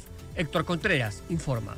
El secretario estadounidense de Defensa Lloyd Austin se reunió el lunes con el presidente Volodymyr Zelensky durante su inesperada visita a la capital ucraniana. El encuentro de alto nivel sirvió para reiterar el apoyo de la administración del presidente Biden y sus aliados. El máximo representante de la defensa estadounidense dijo textualmente, lo que sucede aquí en Ucrania no solo le importa a Ucrania, sino que también le importa al resto del mundo. El presidente ucraniano dijo textualmente, estamos muy agradecidos con el pueblo estadounidense porque ha estado con nosotros soportando todas estas dificultades. La visita a Kiev se produce cuando el apoyo de Occidente corre riesgo de flaquear ante la disputa partidista en el interior del Congreso estadounidense. Esta es la primera visita del secretario Austin a territorio ucraniano desde abril de 2022. Héctor Contreras, Post de América, Washington. Y otra información, la Casa Blanca se unió a la plataforma de redes sociales Threads, rival de la plataforma X de Elon Musk. La medida se produce después que la Casa Blanca y otros criticaran a Musk por la amplificación y respaldo a una publicación antisemita. Otras empresas como Comcast, Walt Disney y Discovery también anunciaron que suspenderían los anuncios en X, anteriormente conocida como Twitter. Pasamos a Colombia. Los planes del presidente Gustavo Petro de asociar la empresa colombiana de petróleo Ecopetrol con petróleos de Venezuela, PDVSA, generaron una fuerte polémica en Colombia. Manuel Arias tiene el informe.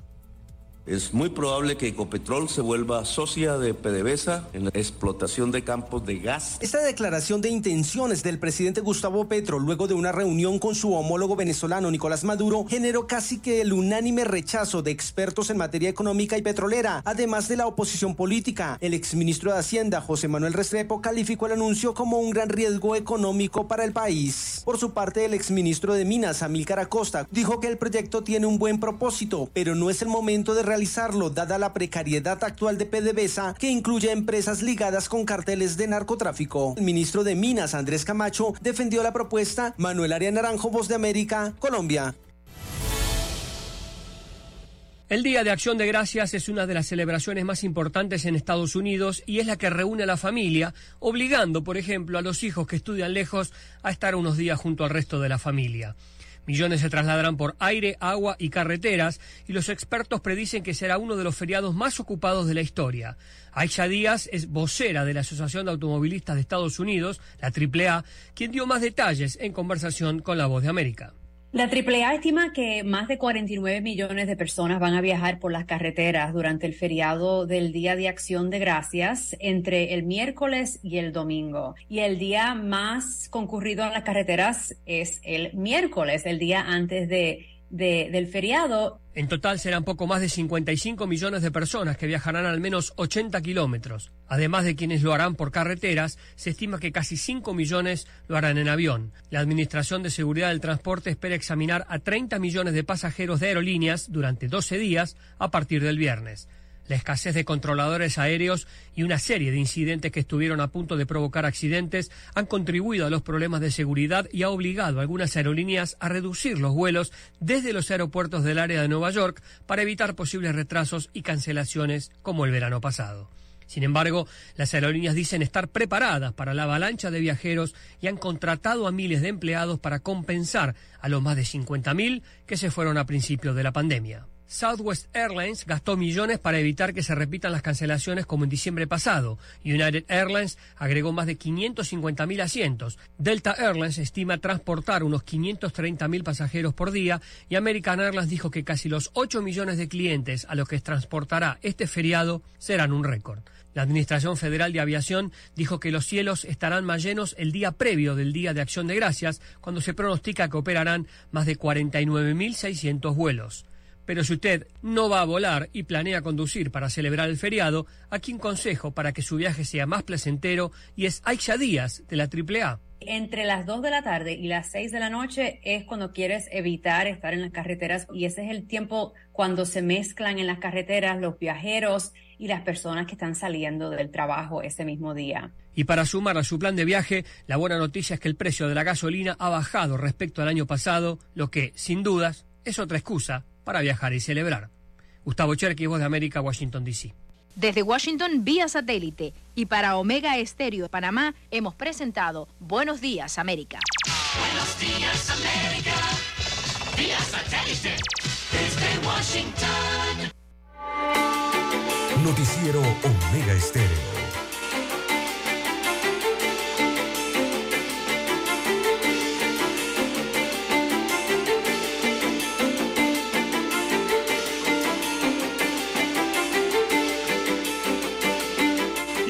Continuamos, son las 7.6 minutos. La Asociación de Usuarios de la Zona Libre de Colón convocó para el miércoles 22 de noviembre a todos los empresarios y colaboradores a una gran concentración de usuarios en la zona libre de Colón, que se realizará en la interplaza ubicada en la zona franca.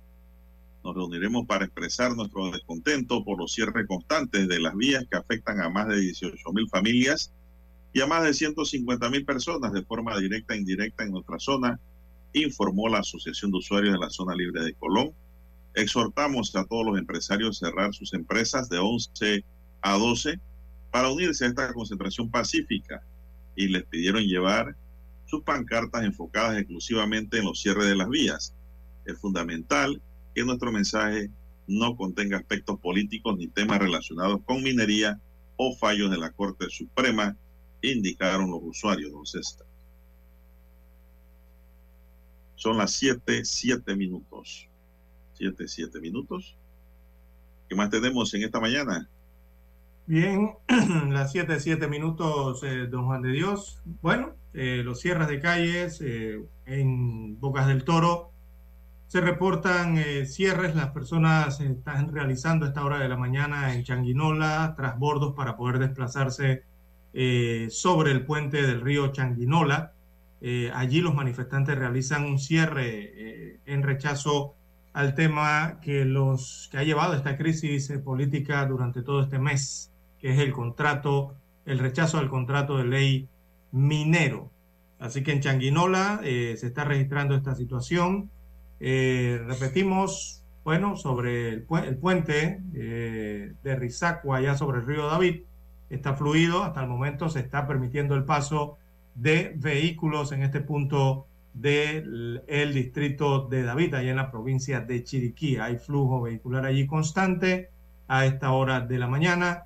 También hay que reportar, eh, como ya señalábamos antes del el satélite, bueno, en Chitré, en la vía que conecta al centro económico, o sea, la ciudad de Chitré, hay flujo vehicular constante, no hay cierre en este momento, eh, se están entonces las vías Allí eh, los vehículos están circulando a esta hora de la mañana. Aunque sí hay que destacar, don Juan de Dios, que anoche eh, se registró un enfrentamiento entre los grupos, eh, los gremios, las personas que estaban manifestándose allí sobre el puente sobre el río La Villa, que es otro punto de protestas.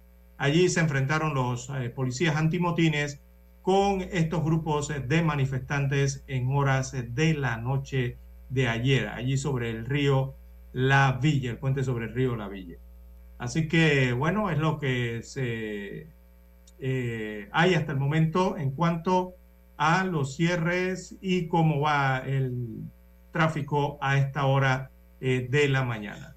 Eh, bueno, nos preguntan en la autopista, la carretera nacional, porque ya eso no es una autopista, entre Chorrera y Arraiján. Hay un congestionamiento vehicular en dirección hacia la ciudad de Panamá, específicamente esta salida de Montelimar, ¿no? Allí hay un serio congestionamiento vehicular. Eh, lo que sí no tenemos es el dato si más adelante ha ocurrido algún accidente o es parte del, bueno, lastimosamente el congestionamiento que se genera todas las mañanas eh, o si se trata de algún cierre o protesta. Eh, vamos a confirmarlo durante estos minutos. Adelante, don Juan de Dios. Bueno, son las 7:10 minutos. Viene un Black Friday, don César. Sí, los panameños como que se habían olvidado de ello, ¿no? No, no, no, no, no, no viene. regularmente es el 23. Sí. 24. 24. Este año es el 24. Protección al consumidor y defensa de la competencia, la CODECO fiscalizará el cumplimiento de las normas de veracidad de la publicidad y precios a las vistas en los diferentes almacenes que participarán con promociones durante el Black Friday del próximo 24 de noviembre, o sea, el próximo viernes. Entre estas normativas establecidas en la Ley 45 de 2007 se encuentran las siguientes. Cada artículo debe tener su precio regular y el precio con descuento o el precio regular y el porcentaje de descuento. Se debe señalar claramente si la venta especial de los bienes o servicios del establecimiento es total o parcial. Además, los descuentos deben identificarse y especificar la cantidad de artículos en el inventario. La frase como hasta agotar existencia denotan una marcada irregularidad, don César, y la mayoría de los comercios abusan de esa frase. Señalar claramente la fecha de inicio y finalización de las ofertas es muy importante. Así que si usted pone hasta agotar existencia, le va a caer la ACODECUA. Mucha atención, ¿eh? porque eh, te hacen una oferta, don César, y te ponen un televisor de, carnada. Te lo ponen ahí al frente oye, ¿qué precio? Tú vas allá, cuando llegas allá, dices, no, hombre, ya ese televisor no hay porque era hasta agotar existencia. Ya se acabaron. Habían 100 mil y se vendieron. Mentira. Uno, si acaso. Entonces, ese juega vivo, dice la Codeco, no va con el consumidor. Eso hay que protegerlo. Durante el año pasado, en el operativo de verificación de publicidad Black Friday, la Codeco detectó 29 irregularidades en las ventas especiales, tres faltas de precios a la vista en todo el país. Bueno, eso, número tan bajo, ¿ah? tan bajo, quiere decir que los comerciantes están entrando en razón del cumplimiento de las normas. Durante el Black Friday 2022, la Codeco detectó 29 irregularidades en las ventas especiales y tres faltas de precios a la vista en todo el país, mientras que en la versión de 2021 el total de irregularidades detectados ascendieron a 39 específicamente las ventas especiales y nueve faltas de precios a la vista. Ahora, la Codeco no tiene personal necesario y suficiente, don César, para cubrir todo el mercado. Es la gran verdad. Bueno, y es que se ha transformado esta, esta, esta, esta ventas ¿no? De, Black Friday de un solo día, ¿verdad? De, como era conocido antes, y ahora hacen hasta Black Week, eh, una semana completa, y otros hacen hasta Black Month, le quedan casi un mes con ofertas. Y bueno, ha dejado de, ser, de tenerse esa especie de impacto, ¿no? Que antes, al inicio, sí, don Juan de Dios, hace algunos años, era ese día importante, ¿no? Y usted veía que los panameños eh, hacían algo similar a lo que ocurría en los Estados Unidos de América, que prácticamente querían tumbar las vidrieras, romper las puertas de los almacenes para ir a comprar un producto. Bueno, ahora con las otras denominaciones o, o la evolución que ha tenido estas ventas para fin de año, eh, ya tienen otras modalidades, ¿no? Eh, denominadas black también. Bien, don Juan de Dios, las 7.13, 7.13 minutos de la mañana en todo el territorio nacional. Oiga, y el aumento a los jubilados no va. El incremento a los jubilados que ganan menos de 350 dólares. Eh, la Caja del Seguro Social, a través de su director general, Enrique Lao Cortés, anunció que no habrá aumento para los jubilados. Lo dijo en conferencia de prensa el día de ayer a estos miles de jubilados. Estaba este anuncio agendado para el día 20 de noviembre, o sea, el día de ayer se debió hacer ese pago, pero no se podrá realizar. Y señala Lao Cortés, es debido a que eh, la Caja del Seguro Social no cuenta con los recursos para hacer ese aumento o para eh, sustentar económicamente ese aumento, ¿no? que al final debe ser transferido a la cuenta de la caja del Seguro Social. Señala la información entonces que a pesar de la promesa del presidente Cortizo de utilizar el dinero que pagaría Minera Panamá para este fin, el primer pago se encuentra congelado a la espera de la decisión de la Corte Suprema de Justicia sobre el contrato minero. Esos dineros, Juan de Dios, también se encuentran, según Lao Cortés, en una cuenta especial en la que no se pueden tocar esos dineros, ¿no? Así como ocurre con cada depósito que hace Minera Panamá al Estado panameño. Vamos a una pausa, Dani, y regresamos con la parte final. Noticiero Omega Estéreo. Desde los estudios de Omega Estéreo, establecemos contacto vía satélite con la voz de América. Desde Washington, presentamos el reportaje internacional.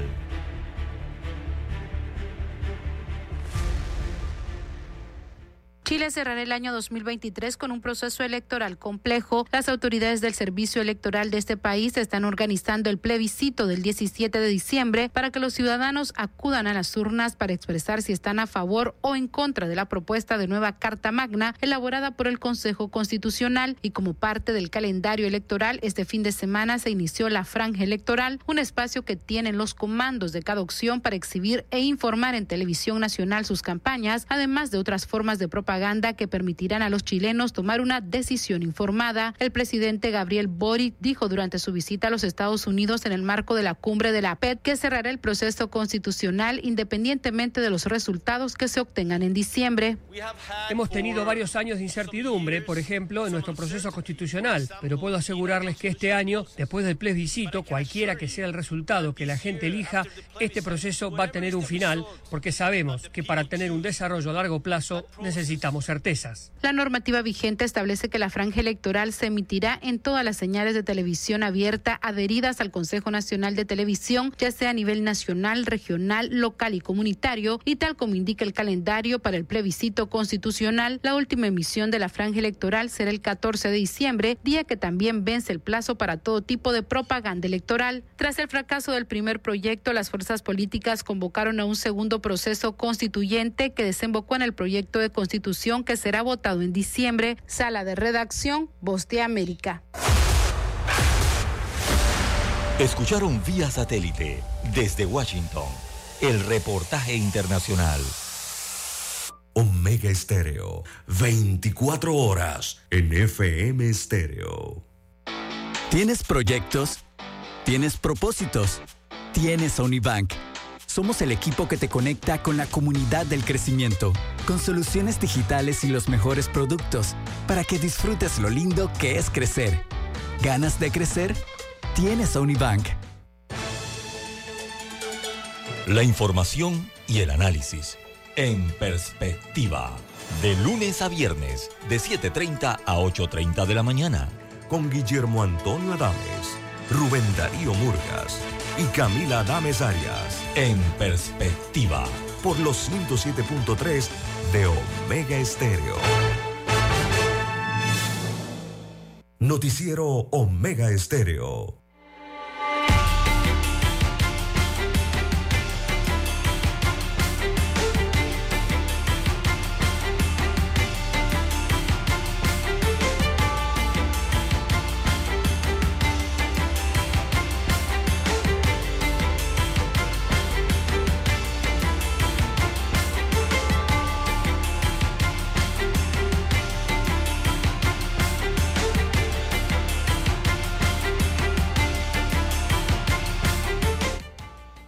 Las 7:18. Minera Panamá expresó su voluntad de abrir nuevos espacios de diálogo en medio de la crisis nacional por el rechazo a su operación en un gran yacimiento de cobre que podría suspender temporalmente la producción esta misma semana.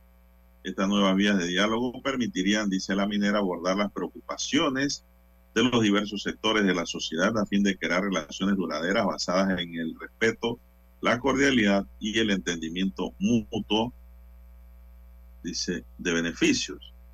Minera Panamá dijo la semana pasada que los bloqueos ilegales por parte de los llamados patriotas del mar, pequeñas embarcaciones a su puerto, le obligaron a reducir sus operaciones en un tren de procesamiento de mineral, como reiteró el lunes, agregando que espera quedarse sin suministro ya para la planta de generación de energía aproximadamente a mediados de esta semana.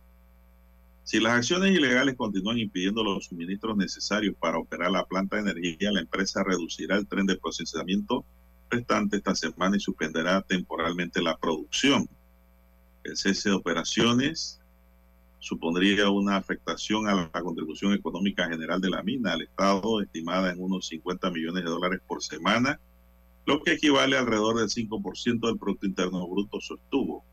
La crisis comenzó el pasado 23 de octubre y generó las mayores manifestaciones públicas en décadas en Panamá que proclaman que la mina produce daños al ambiente y denunciaron los términos leoninos del nuevo contrato ley en detrimento de los intereses del Estado. Bueno, César, eso dijo Minera Panamá. ¿Qué querrán decir en ese comunicado, don César? ¿Que quieren renegociar otro contrato? Eh, no, yo creo que lo que quieren decir es que eh, el Estado está inactivo en cuanto al cumplimiento del mismo contrato, don Juan de Dios. Eh, están pidiendo garantías, evidentemente, ¿no? Es que es la problemática de este contrato ley y la mayoría de las inversiones que, que bueno, en estos nuevos mundos, en un nuevo mundo globalizado, eh, se registran. Antes, eh, don Juan de Dios, cuando se invertía, había inversión extranjera, eh, siempre se asumía el riesgo, o sea, el que ponía la plata, el inversionista, asumía el riesgo de la operación, ¿no? del negocio que estaba implementando. Hoy día ya parece no ser tan así con los gobiernos, don Juan de Dios, ya que los inversionistas prácticamente vienen pidiendo garantías de sus inversiones. Eh, don Juan de Dios. Y me parece aquí que la minera lo que está pidiendo es eso. Y está haciendo un llamado aquí a que se les garantice eh, esa, llegada ¿no? de los buques y la otra parte que tiene que ver con el transporte terrestre también de llegada o salida eh, a este punto minero allá en el distrito especial Omar Torrijos Herrera, allí cerca del distrito de Donoso, don Juan de Dios. Bueno, el llamado me parece que con el contrato firmado ya, eh, el llamado a, encontrar mejores vías de solución a la situación debe ser por allí, que garanticen el, que el Estado le garantice lo que firmó, ¿verdad? Las garantías respecto a ello, aún, no sé, eh, lo que tenga que ver con seguridad, navegación y todas estas situaciones. Hablando de la minera, don Juan de Dios, eh, hoy es 21 de noviembre. Eh, el contrato fue firmado por el presidente constitucional Laurentino Cortizo un 20 de octubre y publicado en Gaceta Oficial la misma noche del 20 de octubre. Quiere decir que han pasado 30, eh, sí, 30 días, 30 días calendario ya han pasado desde que se firmó el contrato de ley por la República de Panamá. La cláusula de composición accionaria de ese contrato de ley firmado por el presidente constitucional y el representante de esta inversión de Minera Panamá, eh, Juan de Dios, establece que el día de hoy, por lo menos, ya venció el término para que First Quantum Mineral y sus filiales en Minera Panamá SA o eh, Cobre Panamá, que es la, empresa que se carga de la extracción del cobre, eh, entreguen el listado de accionistas, el listado de accionistas de la empresa y sus afiliadas y también las partes relacionadas. Así que eso está en la cláusula 50 de este contrato ley, te lo puedes buscar eh, a los amigos oyentes en el internet, en Google, usted pone contrato minero, Gaceta Oficial y le aparece inmediatamente la Gaceta. Y esa cláusula 50 dice que dentro de los 30 días calendarios posteriores a la fecha de la publicación en Gaceta Oficial de la ley que aprueba el contrato, la concesionaria, en este caso Minera Panamá S.A., eh, debe informar a la Dirección Nacional de Recursos Minerales del Ministerio de Comercio e Industrias su composición accionaria y de su grupo económico. Adicionalmente, la concesionaria deberá notificar los cambios de dicha composición accionaria. Así que el capital accionario de la concesionaria debe emitirse en su totalidad en acciones nominativas. Bueno, ese plazo se cumple el día, se cumplió el día de ayer, don Juan de Dios. Hoy debería ya quizás haber entregado, o se entiende que debería entregar, el listado de accionistas de la empresa que está extrayendo cobre y otros materiales en eh, este hito minero en el Caribe panameño, don Juan de Dios. La gran pregunta que viene aquí es, ¿podrá ser conocido ese listado? El Ministerio de Comercio e Industria sobre el gobierno central, por transparencia, dará a conocer dicha información al país, a la Lo hubiera dicho el contrato, don César. ¿Mm? Lo hubiera dicho el contrato. Bueno. Esa información eh, es restringida, don César. Por eso hablo por Esa el información tema de es restringida. Eso no tiene nada que ver con la transparencia. Eso es información restringida que la puede obtener la superintendencia de sujetos no financieros, sí, pero hasta allí de que existe la norma que ellos están obligados a entregarle eso al Ministerio de Comercio, sí, pero eso es restringido. Olvídese que eso lo van a publicar en los periódicos. eso ya el mismo contrato lo hubiese dicho. Así que es como si no nos dieran nada, don César. No sabemos ni vamos a saber. Solo lo que está en el para que, para que usted vea la, para que usted vea la estructura del contrato de que tanto se ha hablado, ¿no? eh, especie de mamotreto. Eh, mire usted esto, hasta un contrato pide, eh, dentro de este contrato se pide el listado de accionistas. Imagínese usted en un contrato. Lo que debería pedir realmente es el listado de los beneficiarios finales, ¿no? Ya para hacer los chistes. Es que Pero así está la sociedad anónima, don César. Nadie, las sociedades anónimas no están obligadas a publicar sus listas de accionistas. Es más, son protegidas por la ley. Eso tiene los mecanismos de romper el llamado velo corporativo para que las autoridades conozcan quiénes son los accionistas de una sociedad y tiene sus leyes regulatorias también, don César, de obligaciones y de información para que esa información sea manejada a nivel cerrado, confidencial, don César. Se nos acabó el tiempo. Transparencia, suena allí nuevamente. Bueno, Daniel Arauz Pinto nos acompañó en el tablero de controles. En la mesa informativa les acompañamos César Lara y Juan de Dios Hernández.